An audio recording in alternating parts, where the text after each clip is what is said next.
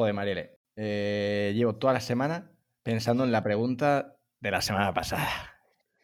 Yo no puedo, no voy a dormir. No voy a No, dormir. a ver, a ver, ¿para qué, ¿para qué vamos a engañar a nadie, no? Esto lo acabamos de grabar segundos después de grabar el anterior. Porque es la única forma. agonía. Sí, sí, es la única forma que tenemos de, de- de que salgan dos episodios en un espacio de tiempo así mm, relativamente corto, ¿eh? Porque retamos tanto al algoritmo que a veces hasta se nos pasa, ¿no? Retamos, estamos probando retar al algoritmo de Spotify. Eh, lo, lo vamos a decir públicamente, ¿vale? No funciona, ¿vale? No funciona. No retéis al algoritmo de Spotify. El algoritmo de Spotify es muy fiel a que hagas contenido regularmente. Y cuanto más hagas, mejor. O sea, que no retéis al algoritmo de Spotify ni de Sale iTunes. mal. Sale mal, sale mal. Bueno, pues bienvenidos a Delirios de 40 de Fiebre, un programa en especial y con grande sintonía entre nosotros, la audiencia, y vosotros, los oyentes. No, sé ni qué estoy Luis, diciendo. del Ol- Luis del Olmo. Hoy en la cadena Ser. Bienvenidos a 40 de Fiebre, el delirio delirante de economía y cultura. Hombre, economía y cultura, fíjate, es una buena mezcla. Realmente, ¿Es este el podcast de economía cultural? Sí, bienvenido. tu Tenemos podcast de aquí a economía y cultural favorita. Mariela Sánchez Valencia y Lucas García, dos, eh, dos personas que, sobre todo, Muy económicas y muy culturales. tienen cultura y tienen economía. Entonces, oye, tengo la pregunta aquí todavía en la lengua y la respuesta en otro sitio, que es el... El culo. ¿Y si las marcas tuviesen prohibido hacerse, tener redes sociales? Yo te voy a decir que sueño con que llegue este momento. Eh, iba a decirlo. Fíjate, me alimento de eso, me da de comer, es mi profesión. Me gustaría que pasara. Me gustaría decirle más veces a marcas. Bueno, qué canadices lo decimos, ¿eh? Lo Sí, decimos. sí. Creo que incluso es una responsabilidad, debería ser una responsabilidad del sector de no, no vender lo que no se necesita. Sí, que el otro que- día ¿a nos, llegaba... Claro, pero ¿a qué coste, efectivamente? Pero Exactamente, nos aquí llegaba hay un un, brief un conflicto, ¿eh? Nos llegaba un brief de una marca que decía, queremos hacer cuatro contenidos a la semana en Facebook, eh, Instagram y luego unos dos tweets al día, ¿vale? Y dices, pero es que no me has contado por qué quieres hacer esos contenidos. No me has contado cuál es el valor que vas a aportar. O sea que, fíjate, hemos llegado a un punto en el que las marcas saben cuánto quieren contar, pero no tienen ni idea ni qué ni por qué. O sea, hemos llegado a este punto, ¿eh? Hemos llegado a este punto. Pero y en cualquier caso, Lucas, te voy a poner un ejemplo, ¿vale? Visualiza. Estás en el Visualiza. baño. Cierra ojos. Cierra los ojos. Estoy en el baño. Estás en el baño. ¿La taza está caliente o no? No, no estás sentado en la taza.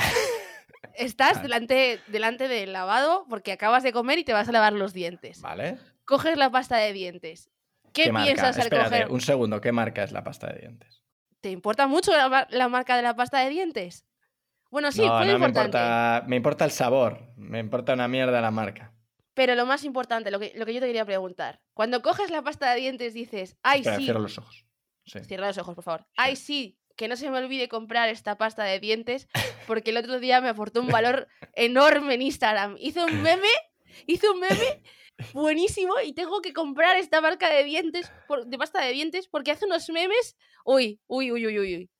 No, que no, no, quiero no. yo decir, estoy exagerando mucho otra vez eh, en estos delirios, estamos delirando mucho, que no quiero decir que las redes sociales no sirvan de nada, pero que a lo mejor estamos dando a las redes sociales más importancia en algunos casos, yo creo que hay casos, por ejemplo, de, de- de marcas que efectivamente sí que han demostrado que, que cambia mucho, o marcas que a lo mejor eh, no lo han demostrado, no, a priori no, lo- no lo son, pero lo han hecho tan, tan, tan, tan bien que se han conver- convertido en algo relevante gracias a las redes sociales. Me pongo en esta marca de copistería, Copyfly, creo que se llama, que ahora lo Sí. está petando mucho en redes sociales y que la gente, eh, pues bueno, está yendo a ellos y están aumentando claramente su negocio gracias a las redes sociales. Ok, pero no es el caso que estábamos hablando, ¿vale? Claro, claro, claro. Eh, Es lo que decíamos en el episodio de hace 35 segundos. Justamente era esto, que es, es que el 99,9% de marcas que están en redes sociales hacen un catálogo de producto mal hecho.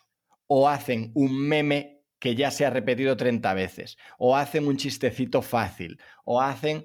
Pero no tienen, en realidad, no aportan una mierda en la vida de la gente porque a la gente les importa un carajo. hemos llegado a un punto en el que hemos creado, ¿no? Activos joder, activos propios, esto es la hostia. Pero bueno, activos propios, ¿me entendéis? Eh, redes sociales propias de marcas, etcétera, cuando, joder, tiene muchísimo más sentido.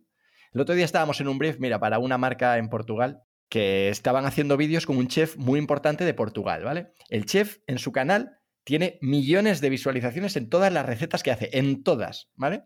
¿Qué hizo esta marca? Coger al chef y traérselo a su canal. Entonces, en el canal de YouTube de la marca había 40 suscriptores. El chef tiene como 40 millones, pues estos tienen 40. ¿vale? Y las visualizaciones del chef eran de millones por cada vídeo. Estos tienen, no llegan a 200 views. Entonces, joder, joder, vamos a, ¿por qué no aprovechamos, queridas marcas, llamamiento aquí desde Delirios de 40 de Fiebre, un podcast que lo escuchan las marcas en todos los idiomas? ¿Por qué no aprovechamos y utilizamos los medios en donde los medios tienen sentido y no tratamos de hacer rompecabezas para que los eh, influencers trabajen conmigo y de una forma que no tiene sentido, etcétera. ¿no? Hasta aquí mi, speech. Parece como que las marcas pierden valor o sienten que pierden valor si hacen las cosas fuera de sus canales, ¿no? Pero realmente hasta, ahora, hasta ahora siempre la publicidad, o sea, la, Colgate no hace publicidad en el canal de televisión de Colgate, hace publicidad en el canal de televisión de, Antena 3, ¿no? Entonces, no, y cuándo, vale, pero ¿cuándo puede Colgate, fíjate, es buen ejemplo, ¿cuándo podría Colgate decidir hacer su propio canal de televisión? Porque esto ha pasado mucho, pues Real Madrid TV, etcétera, ¿no? Esto ha pasado. Pero ¿cuándo se decide hacer eso? Pues cuando tú tienes una capacidad de mover a una comunidad hacia, tu, hacia donde tú quieres.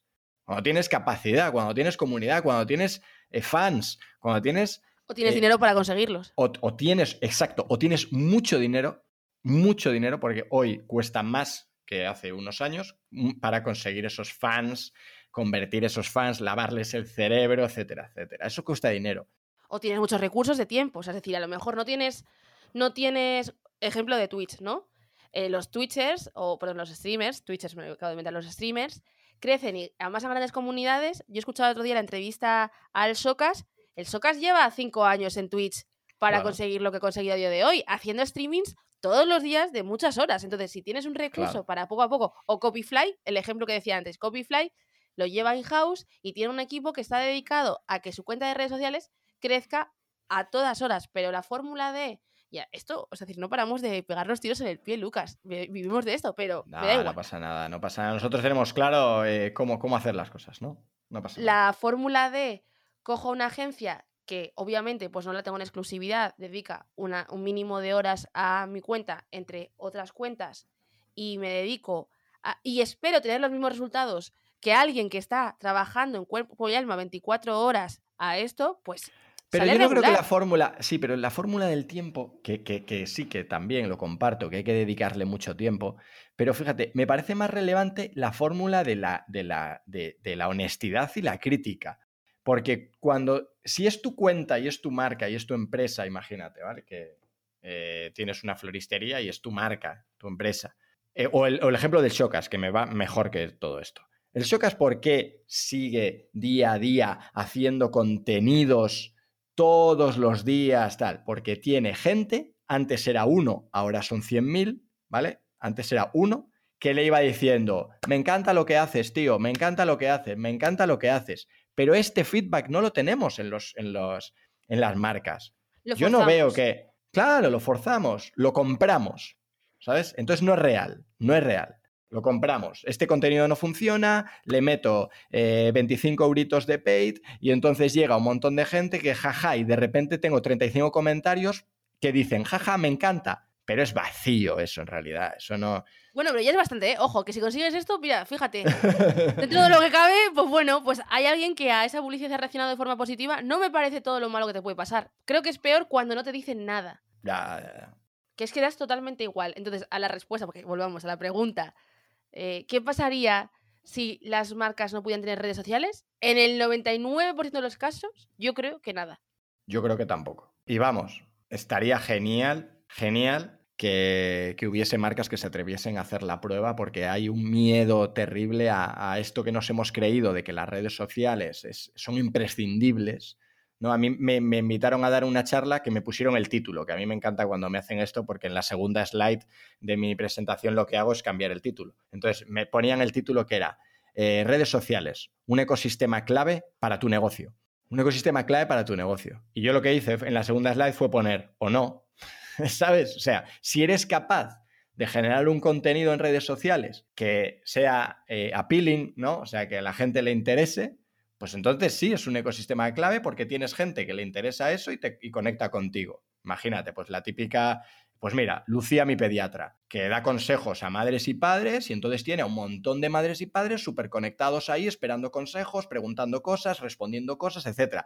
Pues eso es cojonudo, pero ese es el 1%. El 99% no tienen eso. Simplemente ponen una cosa esperando a que alguien comente, nadie comenta y, y, ¿qué, ¿y qué hacen? La semana siguiente ponen el mismo tipo de contenido, ¿sabes?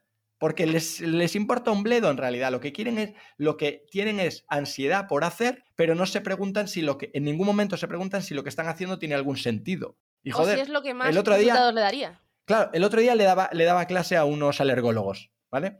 Y, y entonces revisábamos sus contenidos y les dije, ¿no os dais cuenta que ninguno de vuestros contenidos tiene, tiene preguntas? Estáis hablando de algo técnico como es la alergia, algo que tiene que a la gente le preocupa, sobre todo ahora en primavera, y no generáis preguntas. Eso es muy raro, ¿vale? es, esa, esa, tiene que ser vuestra métrica para saber si ese contenido tiene sentido o no. Si vosotros habláis de eh, cómo está el polen a día de hoy y nadie os hace una pregunta, mal, mala métrica, mala métrica, cambiar eso. Entonces, haced mucho contenido, mucho contenido, hacer, hacer, hacer, hacer, hacer, pero en ningún momento parar y reflexionar. ¿Esto tiene sentido? para mí esto es como ser un DJ, ¿sabes? Entras en una, en una sala, empiezas a poner un tema, la gente empieza a bailar, pones otro tema, la gente se va a hacer pis, eh, se va a pillar una copa, eh, empiezan a hablar entre ellos, etcétera, mala señal. Pues esto es lo mismo. Tú tienes que ser un DJ, no un profesor. El profesor de universidad, ¿qué hace? Va, cuenta su, su movida y se pira. Porque es su tarea, ¿eh? Ojo, su tarea. Pero ¿qué hace un DJ? voy, pongo una música, como no funcione mi set, empiezo a cambiar la música para eh, eh, mover a la sala. Pues esto es lo mismo, joder, es lo mismo, no lo estamos entendiendo. Mira, y además no hay pocos casos de marcas que no están en redes sociales y siguen perfectamente a flote. Es el caso de, de Las, que se quitó sí. las redes sociales en UK, y hace poco Bottega y Veneta, ¿Bottega y Veneta se llama? No me sí, Bottega, Bottega, y Veneta, B y V, para los vale. eh, fans también se ha quitado de redes sociales y es una marca de moda. Que dices, wow, no, es que es una marca de moda y tiene que estar en redes sociales, porque todas las marcas de moda tienen que estar en redes sociales, porque es muy importante, la gente acude ahí. Bueno, pues ellos vieron que hacían muchísimo ruido y que su impacto era mucho menor y que ese tiempo lo podían dedicar más inteligentemente. ¿Y qué han hecho? Hacer una revista. Una revista con una edición brutal que es, sí, es un one shot, pero claro, entre todo el ruido dices, ostras, pues si han hecho eso y le han dedicado tanto esfuerzo, voy a echarle, aunque sea, voy a darle una oportunidad. Entonces, no están en redes sociales, tienen una revista y no dejan de ser menos relevantes por no estar totalmente diciendo cosas en redes sociales. Que de verdad, luego sí que es cierto que hay marcas, hay un montón de marcas, pequeños comercios, creo que para el mundo pyme, las redes sociales sí que han sido una muy buena solución. Yo he comprado cosas, es decir, que he visto en redes sociales, no lo voy a negar. Pero creo que, por ejemplo, marcas de gran consumo, hay ciertas marcas mm. que, si no estuviera en redes sociales, para, o para tener 2.000 seguidores como tienes. No, o sea, aquí, aquí, aquí, aquí, la, aquí, la, aquí el delirio, a ver, el delirio es, ¿y si las marcas no pudiesen? No salvamos a ninguna, no se pueden salvar a ninguna, porque ah, es, vale, bueno. es, las marcas todas, punto. O sea, que ya lo siento por, por Patagonia, que lo hace genial, eh, pero es que no, eh, o National Geographic, que dices, joder, que de puta madre, eh, ¿sabes? Me inspira muchísimo, pero es que ya lo siento, es que las marcas no pueden tener redes sociales, ¿no? Pues, o sea, para mí ahí, ahí es, la, la reflexión es, pagan justos por pecadores, ¿sabes? Sería la reflexión. Pagan justos por pecadores. Porque no, se, bueno, salvaríamos tan pocas.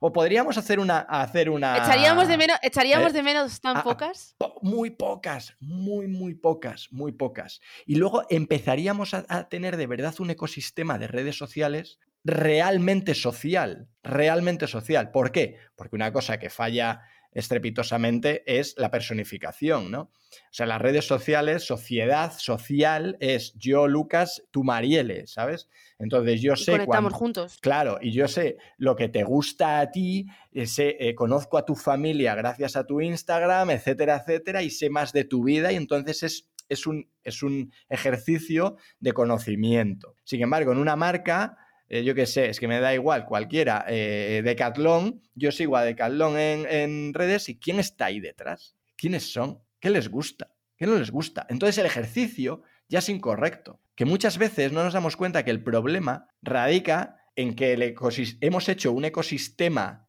de no negocio en negocio, ¿sabes? Hemos convertido a un, a un, ecosistema que no es de negocio, lo hemos reconvertido a un sistema de negocio. Y entonces ya falla por todas partes. Algunos son muy listos y lo hacen bien, obviamente. Y, fíjate, las pymes en, general, las que lo hacen bien, funcionan muy bien porque es un, es un escaparate increíble, ¿vale? Pero yo no hablo de, de esos pequeños que pueden conseguir mucho.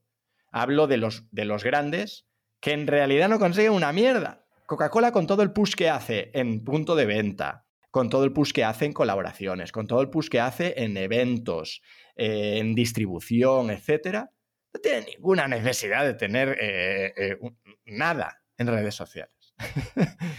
de hecho, yo creo que son las marcas más irrelevantes en el plan de grandes, de marcas grandes. Yo creo que es que nunca tengo, no tengo en la cabeza un caso de éxito de de redes sociales de Coca-Cola que diga, wow, sí, es que Coca-Cola lo peta. Pero en cualquier caso, es que yo creo que es un poco analizar cómo es el customer journey eh, de las personas normales, no de las personas de publicidad, que eso además nos pasa muchísimo, que nos convencemos, nos mentimos mucho con ese sentido. No, es que todo el mundo está en redes sociales. Bueno, vale, cuando tú vas al súper a hacer la compra, Mm, ¿por qué te compras eh, esa marca de pasta de dientes? ¿Por lo que has visto en redes sociales? ¿O hay otros atributos en los que si invirtieras mucho más, te, te ayudaría mucho más a ganar terreno, ¿no? Yo creo que las redes sociales es un poco, pues, ahí sí que es FOMO, FOMO, total. Mm, mira, Coca-Cola en España, fíjate, es que es, todo, todo es así, es que es increíble.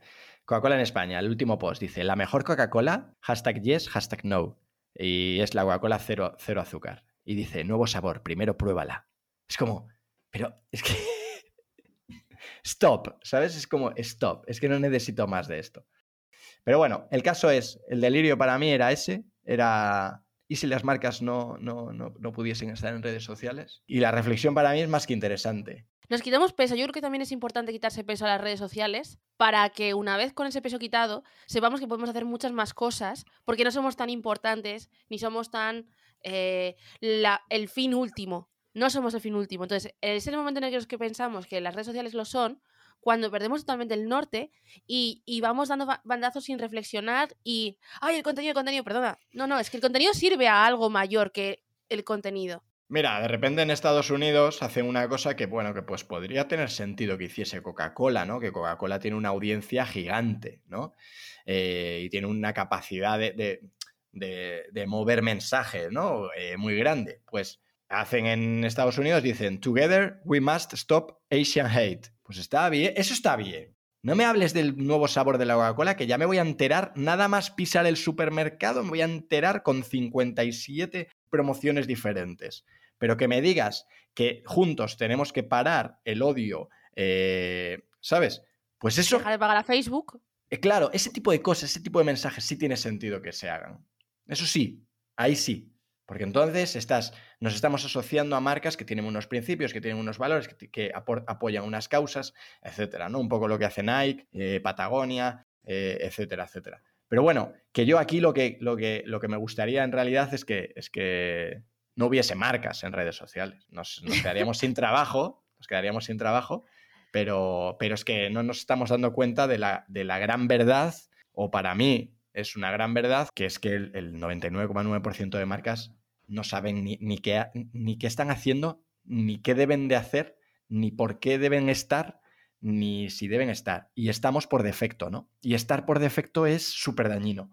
Súper dañino. Es un coladero de dinero, es decir, es quemar billetes. Sí. Ya si nos hablamos en, términos capitalistas, en términos capitalistas eso tampoco está bien.